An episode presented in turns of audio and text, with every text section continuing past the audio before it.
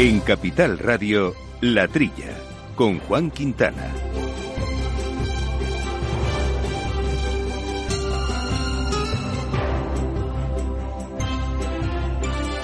Buenos días, gente del campo, mal empiezo y malo y buenos días, amigos del campo y de sus gentes. Esto arrancará así, con la voz carraspeando. Es mala cosa, pero no es mala cosa empezar este programa de agricultura y alimentación, como todas las semanitas para hablar de estas cuestiones eh, que nos gustan de agricultura, de alimentación, un programa que hacemos con Javi González al mando de los controles técnicos y aquí en los micrófonos, espero que con mejor voz que yo, compañeros habituales, Jaume Segales, Jaume, muy buenos Muy buenos días a todos. Y Jesús Moreno. Jesús, ¿cómo andamos? Hombre, Juan, buenos días. El día 1 de abril empieza la primavera. Aquí está, a disfrutarla. Estamos aquí ya disfrutando esta etapita, pero bueno, esperemos que, que traiga agua, porque es uno de los grandes problemas que vamos a abordar hoy aquí en este programa. Hablaremos con, con Andrés, eh, presidente de FENACORE, que es muy importante. Andrés del Campo, en concreto, nos va a centrar un interesante evento que ha celebrado en el campo del agua, en el ámbito del agua, que ya sabemos que es un elemento estratégico para nuestros cultivos y que se encuentra con numerosos retos. Los conoceremos de primera mano.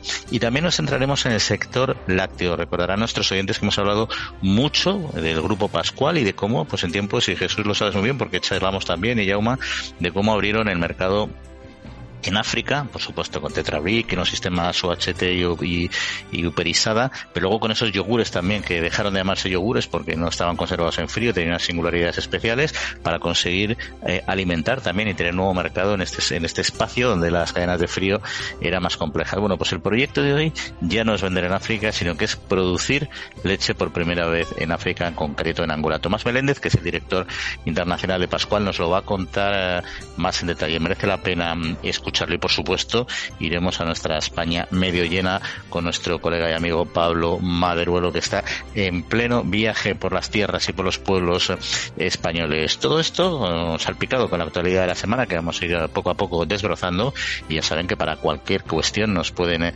dirigir sus comentarios a nuestro correo electrónico a la trilla arroba capitalradio.es.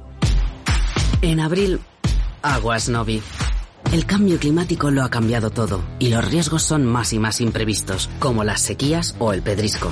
Por eso necesitas un buen seguro agrario que garantice tu tranquilidad. Y ahora es el momento de contratar tu seguro de herbáceos. Agroseguro. Trabaja sobre seguro.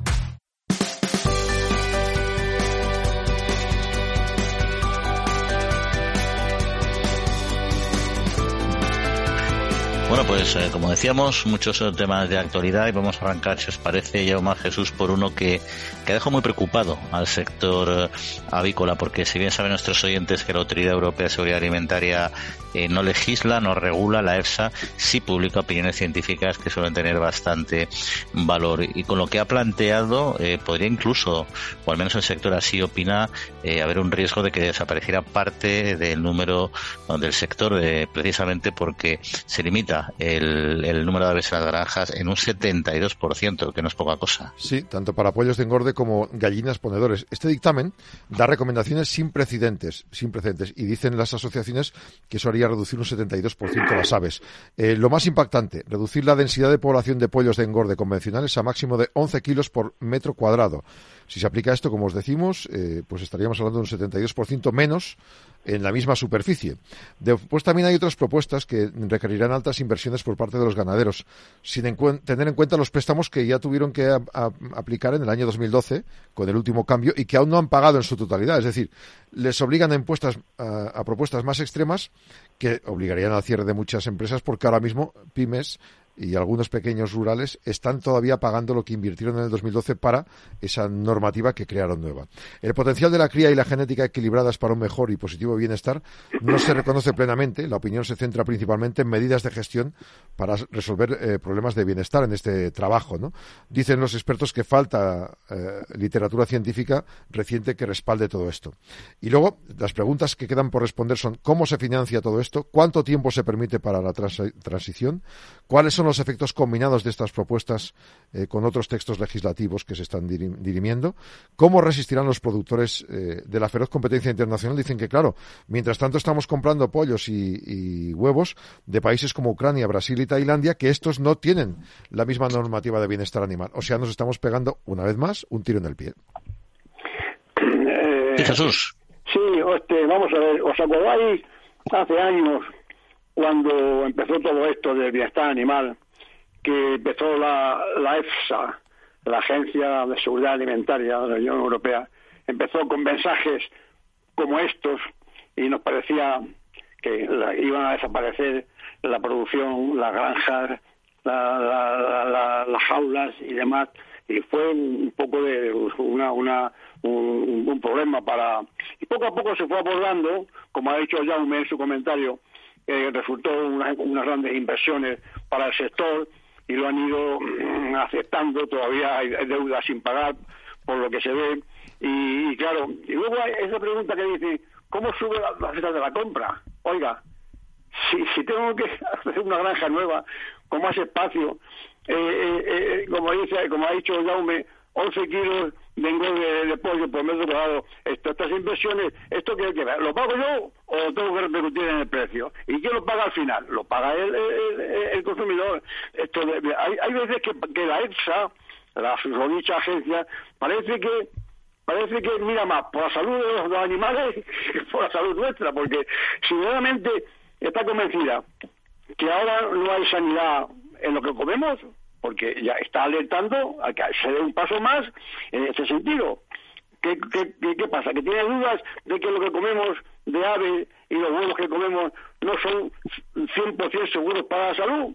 Porque, porque si, si, así fuera, lo prohibiría. Y si lo deja, y si lo deja es porque no hay tanto peligro. Que, esto, es, esto es un aviso a navegantes. Que se prepare el sector para, no sé, de dos, tres, cinco, yo más bien hablo de cinco o diez años, este cambio tan radical que, que propone. Y que se va a producir, yo lo creo. Eh, ¿Saben? Huele más a, a, a, a, que a, la sanidad bienestar animal, no, sanidad animal, que sea muy sano. Pero lo que tenemos que estar sanos somos nosotros, los consumidores. Yo creo que el, sector además ya sabe la lección, el sector ya aprendió la lección anterior y ya, ya, sabe de qué va. Ya, ya, tiene que irse preparando para que dentro de una, de, una década aproximadamente se produzca de manera diferente los huevos y los pollos de engorde. A ver, yo, yo creo que esa evolución, eh, como dices tú, se está produciendo ya hace años, recordaréis también, como decías, cuando se produjo ese cambio y se obligó a, y se proponía la, la, modificación de sustitución de todas las jaulas por jaulas de más tamaño con determinadas eh, complementos necesarios para mejorar la calidad de vida de los pollos. En muchos países no hicieron sus, de, sus deberes. España sí los hizo y los sustituyó y ahí vienen esas deudas que dicen que tienen acumuladas.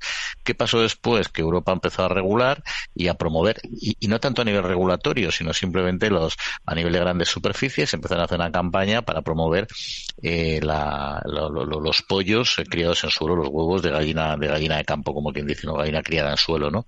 Y entonces, ¿qué pasó? Que los países que no habían hecho los deberes se ahorraron de alguna manera toda esa sustitución de las jaulas, que es lo que estamos yendo ahora, ¿no?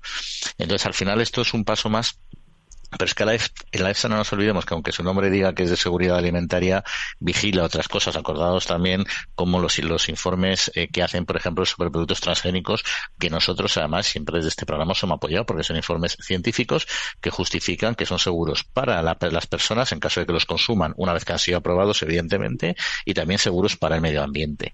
Y ellos también tocan el tema del bienestar animal. Entonces, esta cuestión primero hay que aclarar, no es vinculante. O sea, los informes de la EFSA son informes científicos que no son vinculantes y como bien dice Jesús, pues por lo tanto lleva un proceso adaptarlos si se quieren aplicar. Y segundo, hay que entender bien el contexto que están planteando.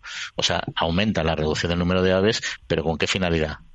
Eso es un poco lo que hay que ver y entonces ponerlo en una balanza. O sea, no es una cuestión regulatoria y yo creo que sí que eh, hay que estar al quite de lo que vaya a pasar en un futuro, como bien dice Jesús, pero yo me temo que vamos a ir, porque es la tendencia de Europa en general, a mejorar o a reducir el dimensionamiento de muchas explotaciones. También ha pasado con las macrogranjas de, de vacuno, que también han sido limitadas, etcétera. Pero es todo un proceso que no va a venir condicionado eh, por lo que diga la EFSA. La EFSA va a ser pues un, un valor, un valor más y además en el que insistimos hay que fiarse, porque si siempre nos hemos fiado de la EFSA en aquellas cosas que entendemos razonables, en aquellas cosas que nos cuesta entender más, pues también habrá que fiarse de cómo funcionan ellos su criterio científico. Eso por un lado, ¿no? Pero por otro lado vamos a cambiar, si os parece, y vamos a hablar del estrés climático y de la globalización, que también es una cuestión que está potenciando mucho las plagas y sobre todo está dificultando mucho a los agricultores y a la industria combatir precisamente por las grandes limitaciones a la hora de poner nuevos productos en el mercado. Sí, estamos hablando de algo muy importante porque es un análisis del estrés climático y la globalización que avivan las plagas. Bueno, se habla del tomate con la plaga de mildiu, la fresa con altas temperaturas en invierno, las heladas de la primavera, todo esto reduce la fruta de hueso en Aragón, Cataluña, algunos de los ejemplos, ¿no? El estrés climático también con temperaturas no habituales para según qué épocas, pues eh, también se cargan algunas producciones. Bueno, pues eh, uno de los factores que han determinado la mayor intensidad de la calidad y cantidad de las producciones hortofrutícolas, como la alcachofa, el aguacate, son las condiciones climáticas adversas. Pero también las plagas, como tú bien dices, eh, que también algunos lo relacionan con el cambio climático y con el aumento de las temperaturas algunas especies colonizan, insectos sobre todo, se ven favorecidas por esta situación. España puede sufrir en menor intensidad este factor, tiene un clima mediterráneo y eso frena un poquito, aunque los cálculos cifran en 40 nuevas especies las que han entrado en nuestro país desde el año 85 y que han afectado a cítricos y en algunos otros cultivos. Los expertos dicen que la globalización además del trasiego e intercambio de cultivos, pues supone una mayor amenaza. Las restricciones en el control de plagas y sustancias activas pues están propiciando que la industria opte por otros países como Portugal y Marruecos y eso pues nos trae más trasiego. Otro problema es la ausencia de enemigos naturales para combatirlas. Eh, y, hay algún factor más que es reprimir y evitar la entrada de plagas en la vigilancia de las autoridades en puertos y aeropuertos. Tenemos también luego otros factores eh, que, se referían eh, pues a, la lucha biológica combinada con la farmacia de las plantas y resaltan la dificultad los expertos del registro de fitosanitarios y la disminución de las soluciones como consecuencia de la resistencia que algunos insectos han generado. O sea, cada vez hay menos soluciones. Hace 20 años había mil principios activos y ahora hay 400, con lo cual también tenemos un problema serio ahí. no sé si hay, hay un refrán que dice que el papel lo aguanta todo o algo así. Quiero decir que menos mal que el campo lo aguanta todo. Efectivamente, hay un estrés climático. ¿Y de cuándo no? Llevamos, llevamos. El otro día oí, un comentario de que la temperatura de que, tenemos, ahora, sí, sí esto, es, ya, ya se dio en el año 50 o por ahí. Quiero decirte que el clima se va repitiendo. Las plantas, afortunadamente, se adaptan a todo lo que viene. Eso no quiere decir que no se pongan medios.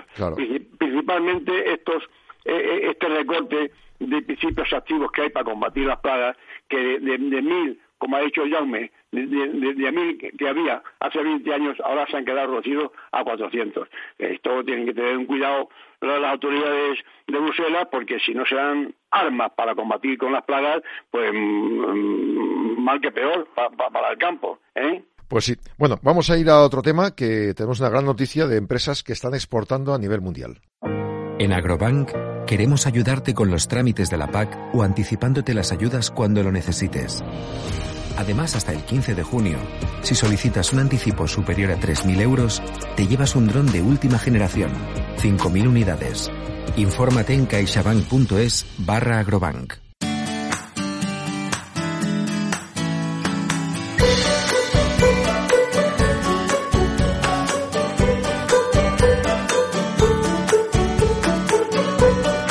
Ya lo estábamos eh, comentando al principio del programa, ya lo anunciábamos, hablábamos del grupo Pascual, eh, de calidad Pascual, y hablamos y recordamos también pues los proyectos muy interesantes que este grupo ha tenido en África a la hora de, abrir ese mercado y llevar ahí pues eh, productos lácteos necesarios para alimentar también a la, a la población de ese continente. Pero ahora a dar un paso más y van a producir leche por primera vez en este continente. Tomás Meléndez es director internacional de Pascual. Tomás, muy buenos días.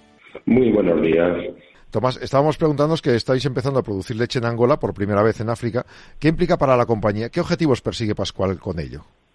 Para nosotros África siempre ha sido un proyecto muy interesante. En este momento estamos en África en veintitantos países, unos 24 o 25 países, y tenemos liderazgo en cinco de ellos. Tenemos liderazgo fundamentalmente con los yogures. ¿Y qué es lo que estamos intentando? Dar un paso más producir en los países y así poder tener un producto mucho más asequible y más próximo al consumidor y hemos empezado con la leche líquida en Angola. Eh, son una de las empresas pioneras en apostar por el desarrollo de, marcas eh, y de mercados en África. ¿Cómo surgió la idea de abrirse mercado africano con yogures y ahora con leche? Esta idea surgió hace 25 años, como todas las ideas, paso a paso y ha ido evolucionando. En principio, tenemos una capacidad productiva, teníamos producto de calidad y pensamos, oye, tenemos que poderlos vender fuera. Y esto nos llevó a desarrollar una idea de una propuesta de valor basado en tres pilares. Queríamos un producto asequible, quiere decir que fuera un producto que pudiera llegar a estos mercados y el consumidor, aunque sea como un lujo eh, asequible, pudiera tenerlo, que pudiera tener una buena distribución y que estuviera rico. En estos mercados lo primero es rico, después hablamos de nutrición, después hablamos eh, de todos los temas saludables, pero tiene que estar rico, affordable y available, disponible y asequible.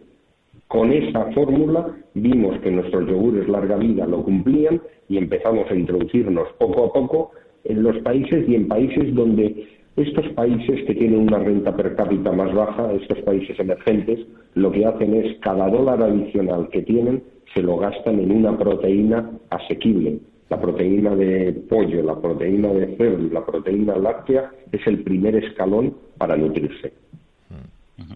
Y Tomás, eh, muy interesante todo lo que estás eh, contando y supongo que luego habrá una dificultad, me imagino, o será al menos eh, de, novedoso gestionar la relación con los productores locales, ¿no? ¿Cómo es esta, cómo es esta producción? Esta relación me refiero. Esta relación, mira, nosotros lo que hemos hecho a la hora de elegir los países elegir, para empezar a producir, elegir países que ya conocíamos, primero, que tuviéramos marca, estamos yendo a países donde somos el líder o somos la segunda marca eh, del mercado y buscar un socio local. ¿Por qué?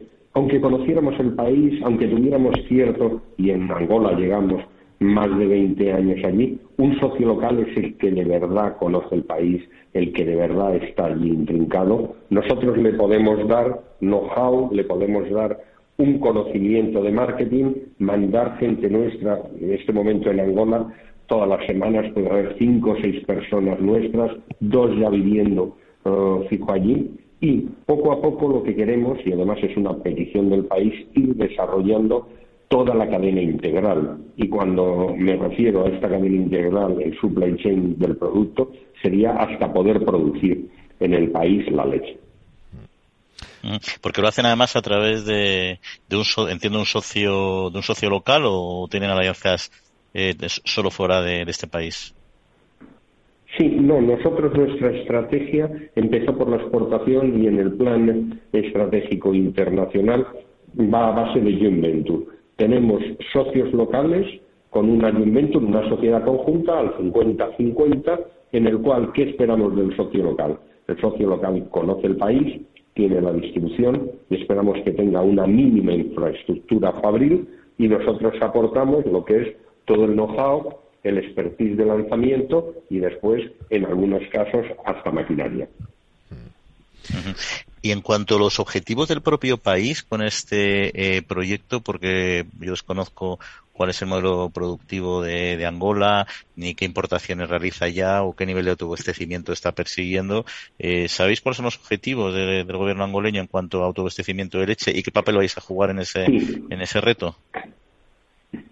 Eso, son unos objetivos muy ambiciosos.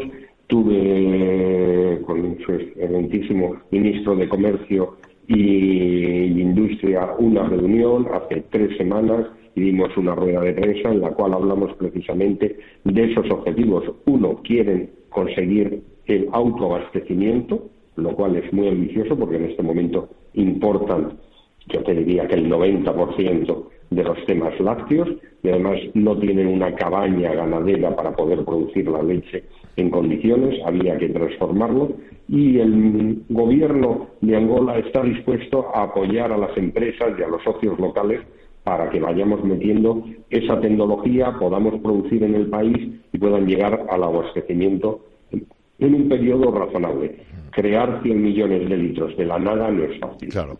Tomás Meléndez, director internacional de Pascual, están operando en 60 países, como decía Juan Quintana al abrir la, la entrevista. 6% de la facturación de la compañía es en el exterior.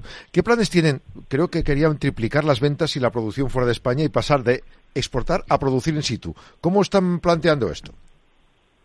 Sí, nosotros en el año 2019 empezamos nuestro plan estratégico, facturábamos 27 millones, el año pasado ya hemos facturado 50 millones, con lo cual, y ahora es muy demandante de recursos y de esfuerzos porque nuestra idea es en este año, en el 23, llegar a 70 millones, llegar a 100 millones en el 24 y a 120 en el 25. ¿Cómo?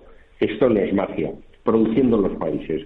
Hemos determinado cuatro focos estratégicos, Filipinas y la zona de ASEAN, los países eh, asiáticos, en el cual ya somos líderes con un 60% de cuota en yogures y estamos empezando a fabricar batidos y otros productos ya con nuestro socio local, eh, el grupo Asia Brewery. Después tenemos la zona de África, que tenemos dos focos, uno en Marruecos, en el cual estamos con bifrutas y empezando a entrar con yogures, y estamos haciendo ya la preparación para arrancar maquila y producción en el mes de julio. Y aparte de esto, tenemos Angola, que la idea es empezar por Angola y después seguir con el SADEC. SADEC son todos los países que hay entre Angola y Sudáfrica, sería el África subsahariana y el África de la zona de África del Sur. Y tenemos venture, esto es con Refriango, y tenemos otra joint venture con el Grupo Maravilla, el mayor grupo centroamericano de distribución, y empezamos a producir en dos meses con eh, bifrutas y después seguiremos con Vivesoy y con yogures líquidos. Si veis, vamos a empezar en menos de seis meses a producir en siete países. Esto es un hito para nuestra compañía, un esfuerzo de ingenieros, gente de I+D, técnicos, marketing, y sería imposible sin los socios locales y, todo esto, eh, eh, en Angola además, muchas de estas iniciativas que planteáis no solo será producir leche, sino será también ofrecer este abanico de, eh, de productos, ¿no? Abriréis más mercado que el lácteo, como lo tenéis enfocado en la propia Angola. Sí, en Angola lo que queremos es consolidar nuestro liderazgo educando al consumidor y que consuman más yogures y estamos con actividades lácteas en los colegios con el profesor Pascual y con una colaboración con la UNESCO. Hemos arrancado ya con la leche líquida. Dentro de tres meses, yo espero antes de septiembre arrancar con la leche en polvo. Tenemos ya la formulación para hacer batidos, natas, mantequillas, leches vegetales. Claro, estos saltos tan importantes en facturación y en volumen llevan acarreados ser un productor local, jugar como local, pero con la calidad y el know-how de una empresa de fuera. Y mencionaba Tomás, profesor eh, Pascual. Profesor Pascual, ¿qué es en concreto? ¿Qué proyecto? ¿En qué consiste? Este es un proyecto muy interesante en el cual siempre queremos implicarnos con las comunidades. Y el profesor Pascual es un profesor de un grupo de personas que animan, que visitan los colegios y les enseñan a los niños con una pirámide nutricional cómo se debe comer, qué es lo que hay que comer, qué es una proteína, qué es una vitamina, que son buenas algunas grasas y otras no tanto. Y aparte de eso, les enseñamos el tema de productos lácteos, desde beber leche, tomar yogures, hay que enseñar desde la base y es muy interesante. Y este profesor Pascual cantando de una manera dinámica es emocionante verlo. Yo lo he visto en varios países, pero en Angola es espectacular, tan espectacular que la UNESCO eh, está colaborando con nosotros en esta formación y se ha unido a nuestro profesor Pascual. Vienen gente de la UNESCO, damos clases y después repartimos productos entre los niños. Y una siguiente fase será no solo educar a los niños, sino también a profesores y padres y, ya para terminar, y casi por, por curiosidad, Angola como antigua eh, colonia portuguesa hasta hace no tantas eh, décadas, eh, ¿les ha supuesto algún tipo de barrera o, compiten en Angola con, con empresas portuguesas dentro de este mismo ámbito o eso no tiene no, no, ha, no ha influido en su penetración? Hombre, Angola siempre tiene una cultura, una relación muy estrecha con Portugal, el idioma que se habla eh, es el portugués y como bien decías, es que ha sido colonia hasta ayer, porque un país del año 75 es casi ayer y ha habido una gran influencia. Es un país que tiene una relación muy peculiar con, de, como las relaciones peculiares como las que podemos tener en algunos momentos con algunos países sudamericanos y hay empresas como la Togal y otras empresas que tienen presencia, pero claro, nuestra política no es tener presencia. Nosotros lo que queremos es trabajar como angolanos, desarrollar el mercado angolano y producir en el país. Tomás Meléndez, director internacional de Pascual, pues muchas gracias por atendernos y que pase muy buen día. Un saludo. Muchas gracias a vosotros. Un fuerte abrazo.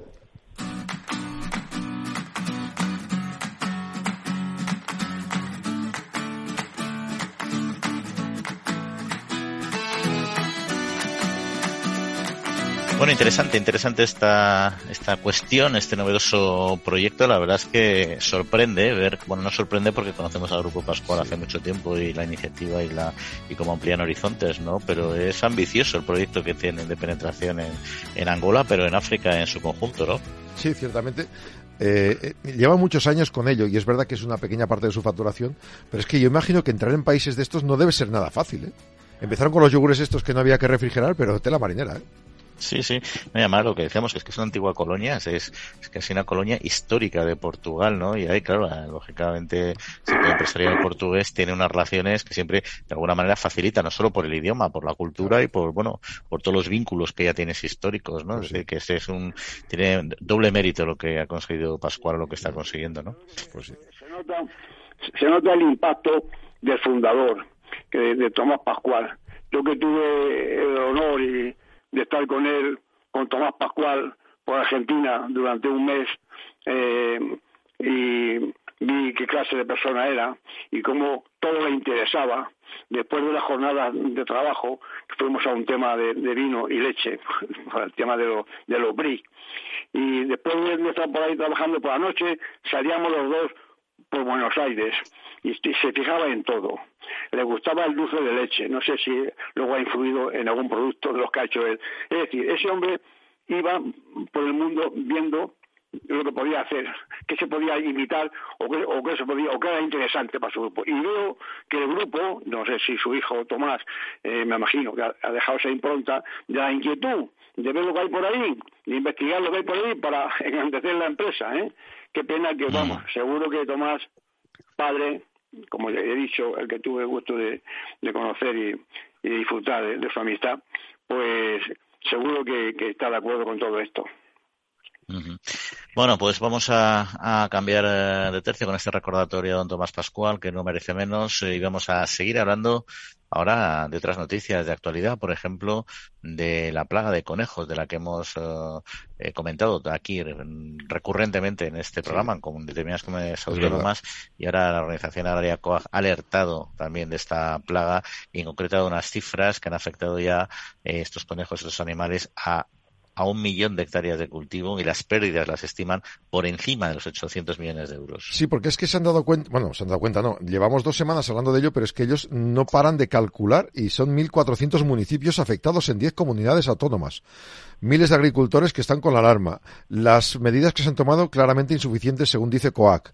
Eh, no solo producen daños en la producción las medidas, sino que en este caso los leñosos están sufriendo daños tan profundos que obligan a tener que sacar los árboles y replantar. Imagínate los gastos.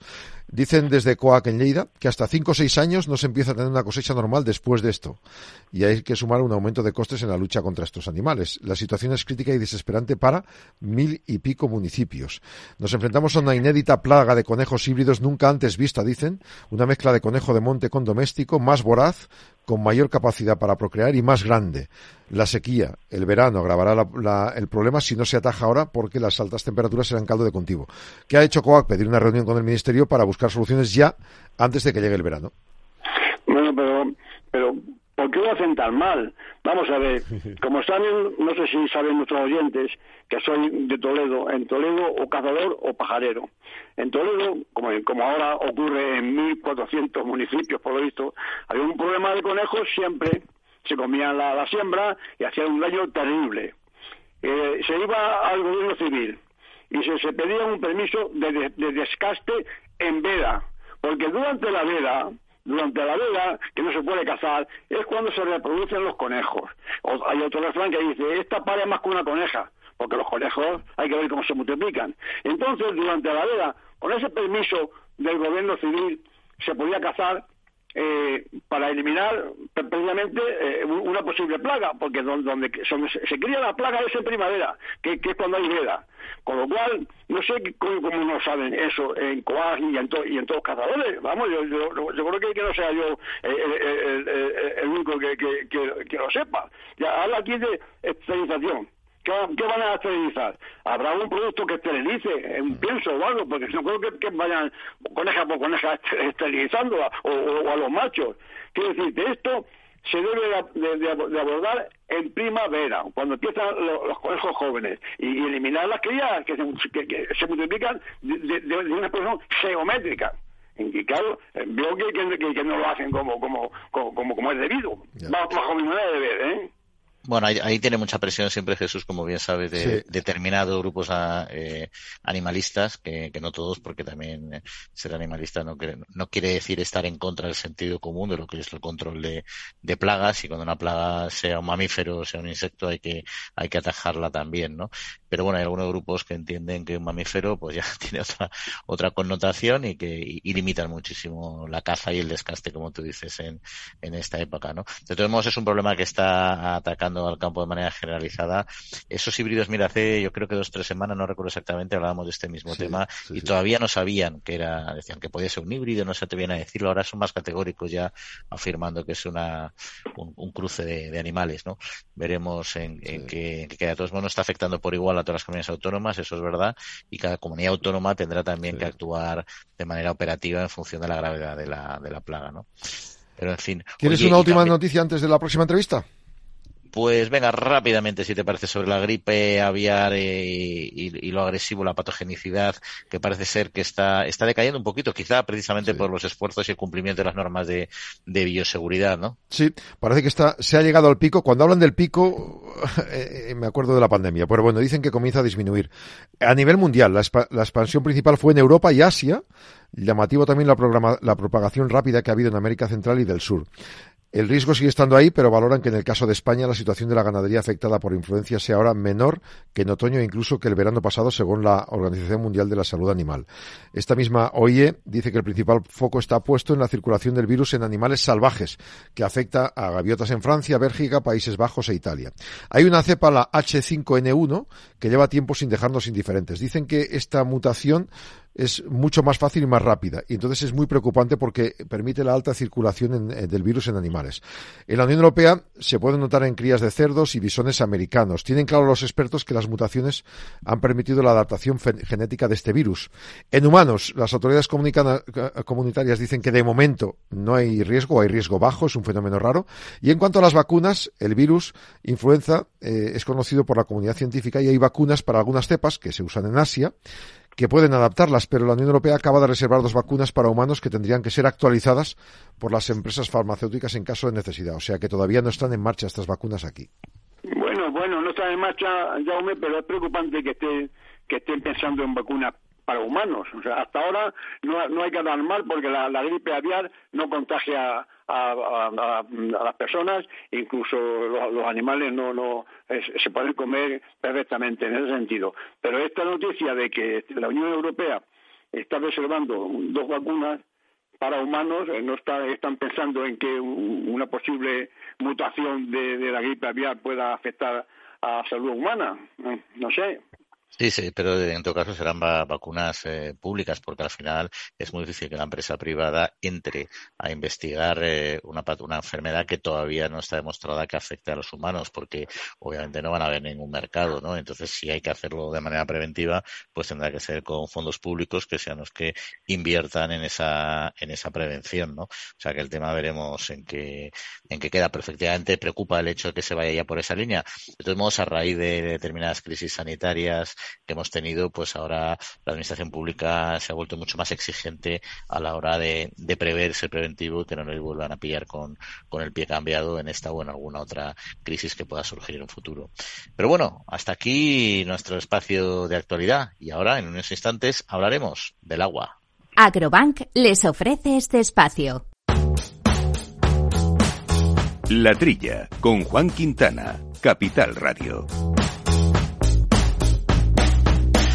Pues toca, toca hoy hablar eh, del agua. La semana pasada se celebró ya el Día Mundial del Agua y se abordó muchas cuestiones, eh, distintos aspectos del agua, pero por supuesto también del regadío.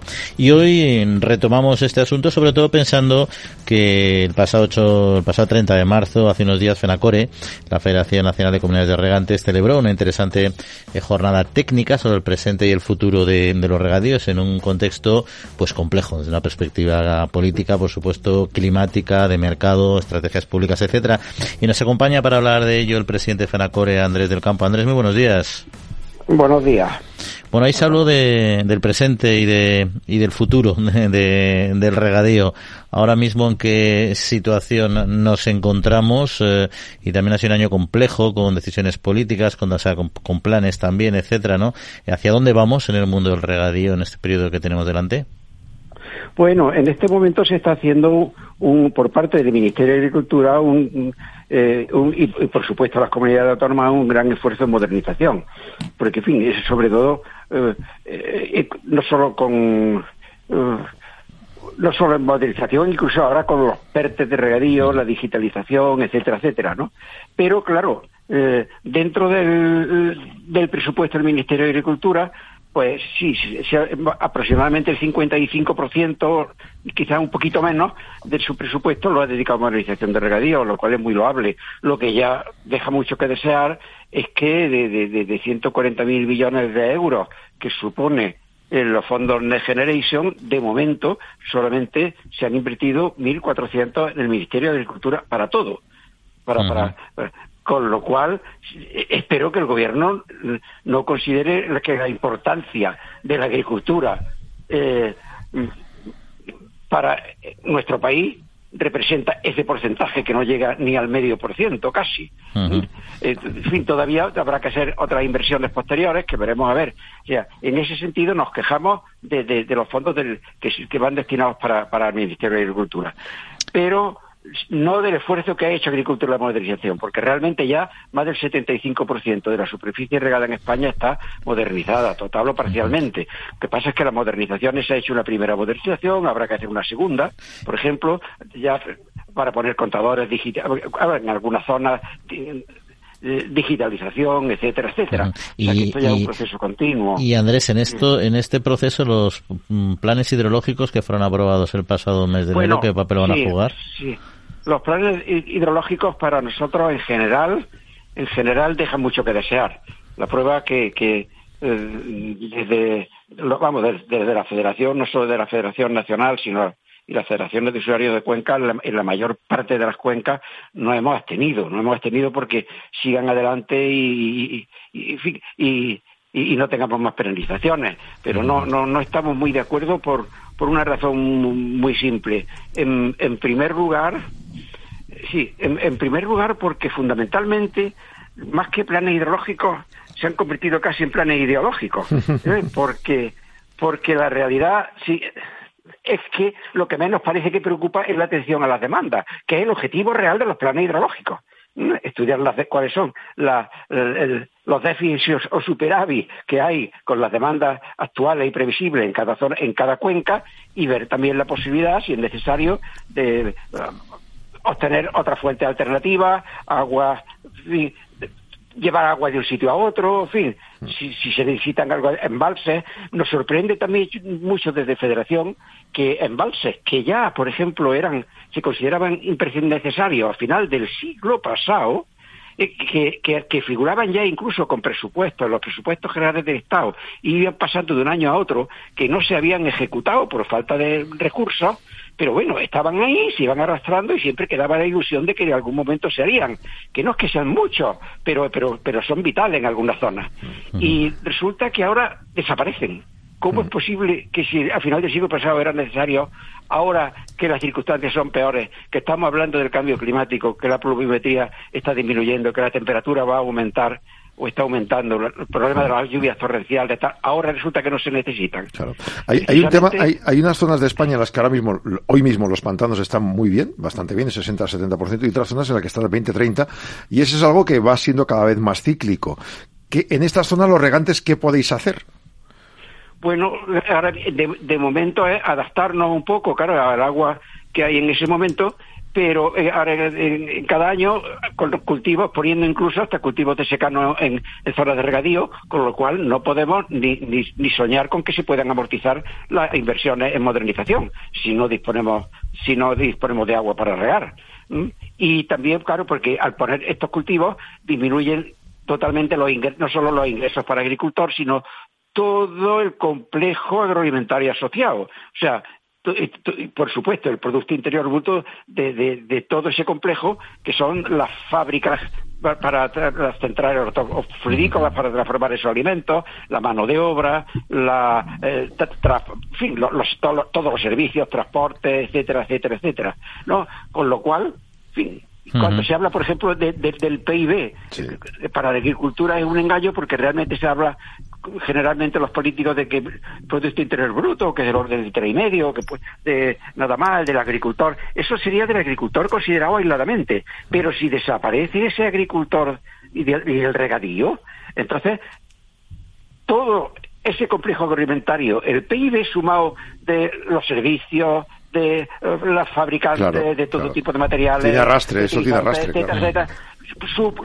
superaría el 15% del PIB del país. Y eso es importante también que no se considera. Pues es, todo eso va a disminuir, con lo cual eso se notará, y sobre todo en los pueblos, muchísimo al año siguiente. Porque ahora mismo, por ejemplo, este año, con la sequía que tenemos, nos encontramos, por ejemplo, en el Guadalquivir, en principio, previsible es que a lo mejor puede haber una dotación inicial de, de riego del orden de 700 metros cúbicos por hectárea, que eso es menos del 20% de la dotación de un año normal. No un 20% menos, no, no, no, un 80% menos. ¿eh? o sea que, y, pero, pero es que en el Ebro, por ejemplo, pues más o menos en la mayor parte, sobre todo en la margen izquierda, pues mejor lo previsible, como, estando los embalses como están, a más del 50%, como no hay tampoco nieve, pues, pues lo previsible en principio puede ser del orden del 50%.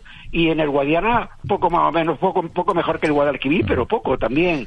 Y en general, sobre todo en las cuencas del sur, y Andrés, Y una cuestión, Andrés, eh, comentasteis en la, en la pasada jornada técnica, precisamente hablabais de, de innovación, se presentó el gestor de energía APP. Eh, ¿Cuáles son los últimos eh, avances o las últimas innovaciones que está aplicando o que tiene previsto aplicar el regadío para, para mejorar todavía más en su eficiencia? Sí. bueno, pues en principio, por ejemplo, sí apoyamos mucho sí apoyamos la digitalización, la digitalización en general, o sea, y, esto y la innovación en, el agua, eh, concretamente en el regadío, y es fundamental.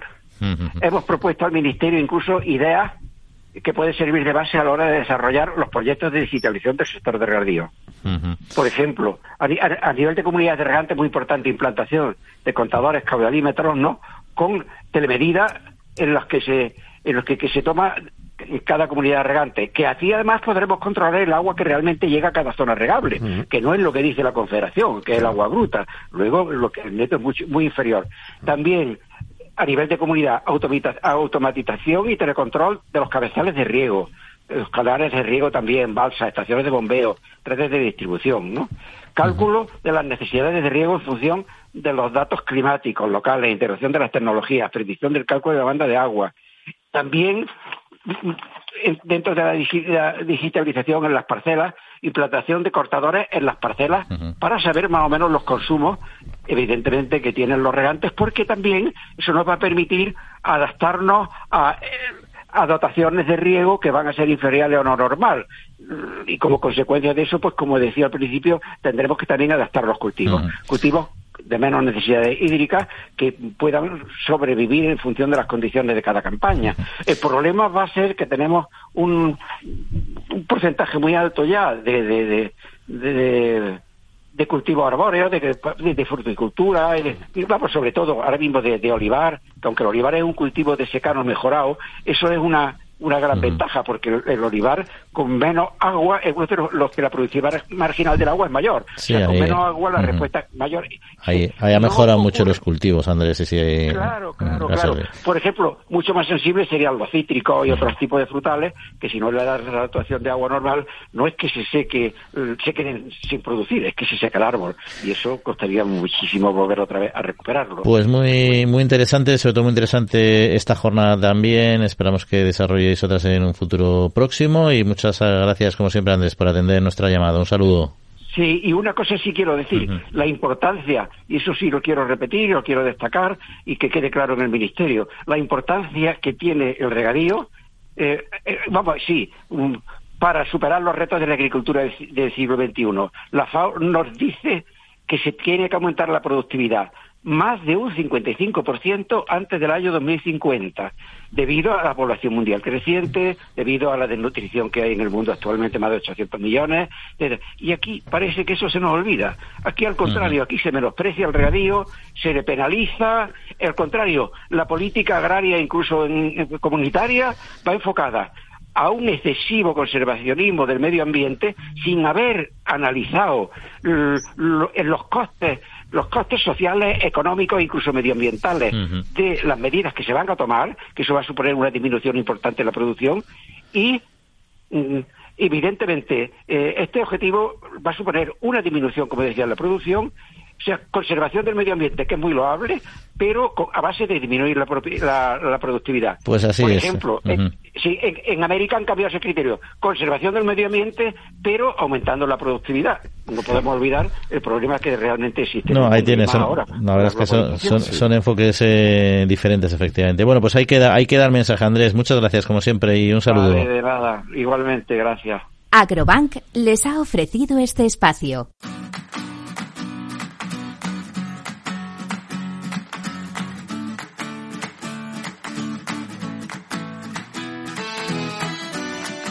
Bueno, pues continuamos, eh, si os parece, comentando algunas noticias singulares y es que si en breve vamos a volver a nuestra España mm. medio llena, esa España uno para algunos ya muy vaciada, para otros no tanto, nosotros siempre en positivo, pensando en esa botella medio llena. Eh, la verdad es que hay zonas eh, donde incluso llegan a decir, Joma, que hay más ovejas que, que población, ¿no? Sí, sí. En Brieva de Cameros hay más ovejas que personas, no tantas como antaño, ni las suficientes para un futuro en esta pequeña localidad de La Rioja. Eh, es un intento por no desaparecer. Han criado un rebaño municipal para revitalizar el pueblo. Hay 20 habitantes, 10.000 cabezas de ovino, mil son funcionarias que son del municipio, son eh, ovejas de, pagadas, digamos, contratadas, no por particulares, sino por el ayuntamiento. Hay varias localidades de España que lo hacen para combatir esa despoblación. Estas cabezas de ganado son propiedad del ayuntamiento, se pastorean, desbrozan montes, se retira de forma natural el material inflamable de los fuegos, la biomasa, y además hacen atractivo una ganadería extensiva que permitirá que los jóvenes consigan un relevo para la población de estas localidades. Así que teóricamente, si todo sale bien, pues doble beneficio. ¿Tú crees, Jesús, que van a conseguir relevo generacional con, este rebaño? vamos a ver, Juan. En, principio, ovejas, bien dice ovejas funcionarias. Hombre, Hombre, yo que he sido 40 años funcionario, me parece que poner ovejas funcionarias, o sea, ovejas, ovejas municipales del municipio, ¿no? Apajos del municipio. Esta noticia esta noticia ahí de, para tener a la gente en el campo, a la gente joven, pues está que, que ocurre en Brieva de, de, de, camelos, donde dice ya que hay más ovejas que habitantes. Hombre, eso enseguida, ¿no? Los rebaños, hay 20 habitantes y 10.000 ovejas. Bueno, pues la cosa va para que hacen escuela de pastores, para que la gente se quede allí. Un, programa muy bonito. Pero ah, y luego también habla de, de, de que de, y, evitan, que, seguro que, que sí, eh, posibles incendios. Pero es que, a, acorde con esto, he visto en televisión, eh, eh, en, nuestra española, vamos, en la, región de Madrid, Telemadrid concretamente, que aquí en la comunidad de Madrid hay unos rebaños no solamente de ovino, sino de también de bovino, que son que, que, están que están pastando por, por sitios donde antes no, no pueden pastar por por por, por, H por B, porque eran tierras municipales o porque está total que están facilitando ese movimiento de ganado que desbroce, que coma, se alimente y que desbroce. Me parece una idea estupenda. Y, va un poco por los tiros también que hacen ahí en Briva de, de, Camero. Para evitar incendios hay que desbrozar. Si no hay gente que lo desbroce, que, que entren los animales. Y además, se me ha dicho que los incendios se apagan en, eh, en invierno. Evidentemente, los, los rebaños no son la única solución. Se hicieron, si recuerdas, también experimentos bastante, iniciativas, vamos, de este estilo bastante interesantes en, en Andalucía, donde además hay una cabaña de, de vino de caprino, sobre todo también muy, muy intensa y yo creo que es una alternativa, pero nunca se puede desvincular de la parte de la productividad, porque al final la función social que tiene de, desbroce, pues quizá al final también sea complementaria a la que se hace con maquinaria y con, y con personal eh, especializado, etcétera. O sea, yo creo que es una acción más muy interesante pero que también hay que ver hay que ver la viabilidad del propio del propio del propio sector porque si al final generas un montón de ovejas solo para desbrozar y no sacas un rendimiento adecuado en cuanto a leche a lana a carne pues ahí tienes una serie de, de problemas. Como todas las ideas son buenas bien dimensionadas. Y es un poco lo que lo que hay que ver ¿no? yo creo que de todos modos eh, para rejuvenecer eh, lo veo complicado porque al final no solo es poner ovejas en el campo sino hacer atractivo este sector al joven. ¿Y vosotros creéis que para la juventud de hoy en día el trabajo de pastor o de gestión de rebaños en un momento dado es atractivo? Ahora mismo no pues, creo. Pues en, absoluto. Y, tiene algo que ver con, con una noticia que llevamos hoy, por lo visto más, más adelante, de, de, que la PAC no ayuda al cambio generacional. No se está haciendo bien, no se sabe hacer bien. Porque vamos, eh, ahora mismo la técnica de pastores, que sales por la mañana con el macuto y, un poco de avío, el avío es un paso pan, un poco tocino y, tal y cual. Ahora eh, y un transistor. Ahora no, hombre, ahora hay un pastoreo diferente, dirigido, hay vallas eléctricas, en fin, yo, creo que eso se ha modernizado. Es otro sistema, sí. Yo creo que es bueno que conectemos con Pablo Madero, que nos va a contar también desde Huesca cómo lo están haciendo. ¿Os parece? Perfecto, ahí vamos.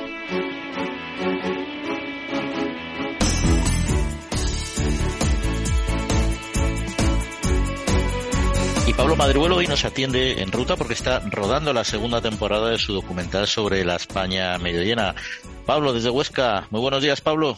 Hola, buenos días. ¿Cómo estáis? ¿Y estás aprovechando las vacaciones para grabar, Pablo? Estamos aprovechando cada momento que tenemos para acercarnos al medio rural. Lo hablamos aquí todas las semanas, como nos gusta patearnos los, los pueblos, visitar el medio rural de nuestro país. Y efectivamente, nos hemos venido hasta los Pirineos eh, pues para grabar nuevas historias que nos ayuden a demostrar, eh, como hacemos aquí todas las semanas, el potencial que tiene el medio rural de nuestro país, pues para impulsar proyectos innovadores, muchos de ellos vinculados a la sostenibilidad, a la construcción de un nuevo modelo en el que seamos más respetuosos con el planeta. En Huesca, hombre, es una provincia, eh, la provincia de Pirineos, en las que hay un poco de todo. Hay zona de mucho turismo, lógicamente, pero es turismo de montaña. Imagino que ahí hay una buena parte de riqueza y luego habrá otras que no tiran tanto de turismo, ¿no?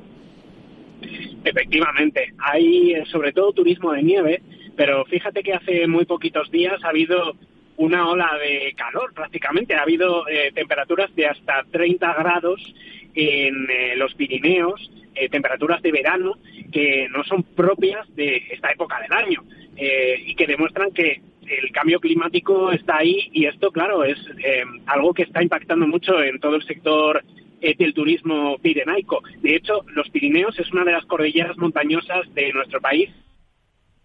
Cambio climático. Y de uno de los temas de los que queremos hablar en el, en el documental, en esta segunda parte del documental que estamos rodando estos días y que va a estar centrada en Aragón y en concreto, pues en uno de los episodios en contar todas estas consecuencias del cambio climático hacia un turismo que se está convirtiendo o reconvirtiendo poquito a poco hacia el turismo de montaña, con nuevas propuestas que buscan pues otras alternativas, con otro tipo de proyectos. Hemos estado grabando vinos en altura, los vinos más altos de nuestro país, porque ahora eh, estas alturas están empezando a ser cada vez más propicias para el cultivo de, la, de las viñas, ¿no? Entonces, bueno, pues al final eh, son soluciones, son eh, proyectos que están ayudando a la gente que, que, tiene que buscarse un modo de vida aquí en toda esta zona. Siempre nos traes a pequeñas empresas, gente que incluso algunos han dejado la ciudad para hacer estos proyectos. ¿Hay alguno que sea especialmente interesante que aunque no lo hayas grabado podamos estar pendiente de él cuando salga el reportaje, aparte de los vinos? ¿Alguna familia, alguna pareja, alguna curiosidad de esas que nos traes siempre a la España medio llena? Pues mira, eh, uno de los temas que más curiosidad nos ha despertado ha sido la escuela de pastores que hay en San Juan de Plan, que está ya prácticamente cruzando la frontera, pero que está todavía en la provincia de Huesca, y ahí han desarrollado un proyecto para formar a nuevos pastores, y hay gente muy, muy joven, eh, mujeres, hombres, que se están formando para ser pastores eh, con, nuevas técnicas, con, nuevos métodos, eh, pues para eh, reconvertir lo que se ha hecho siempre en la montaña y, adaptarse también a las posibilidades que ofrecen las, nuevas tecnologías. Pero, pero además hemos, hemos grabado pues otros testimonios.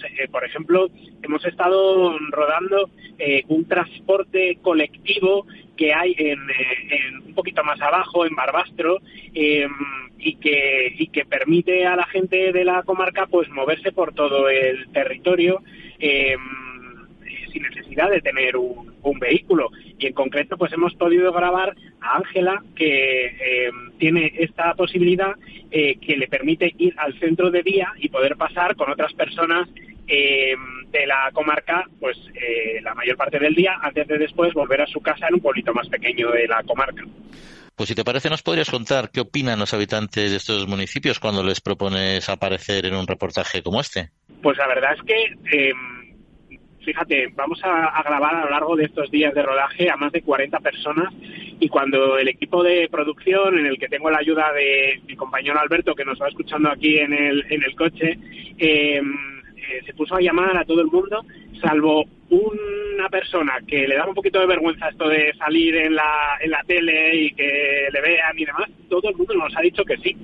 Eh, y precisamente porque coinciden en, en, algo que, compartimos aquí, tanto vosotros como, como nosotros, que es eh, que hay que hablar en positivo, que hay que contar todo este tipo de, historias. Porque si siempre contamos las negativas, pues parece que decimos, ¿y qué voy a hacer yo en un pueblo? Bueno, pues ¿qué voy a hacer? Pues, pues todo esto que estamos contando, desde montar una escuela de pastores, hacer un, eh, un centro de turismo ecuestre, como hemos estado grabando también, y luego un capítulo muy interesante que, que, también está y que es, es, interesante, que es em, un capítulo sobre el consumo de proximidad, el kilómetro cero. Eh, vamos a estar grabando en la comarca de Gea de los Caballeros, eh, que está en Zaragoza, em, y allí vamos a demostrar que podemos consumir, que podemos hacer una compra 100% solo con productos de la zona y además con venta directa, yendo pues al ganadero, yendo a la quesería, yendo eh, pues a, la tienda de hortalizas, al, huerto,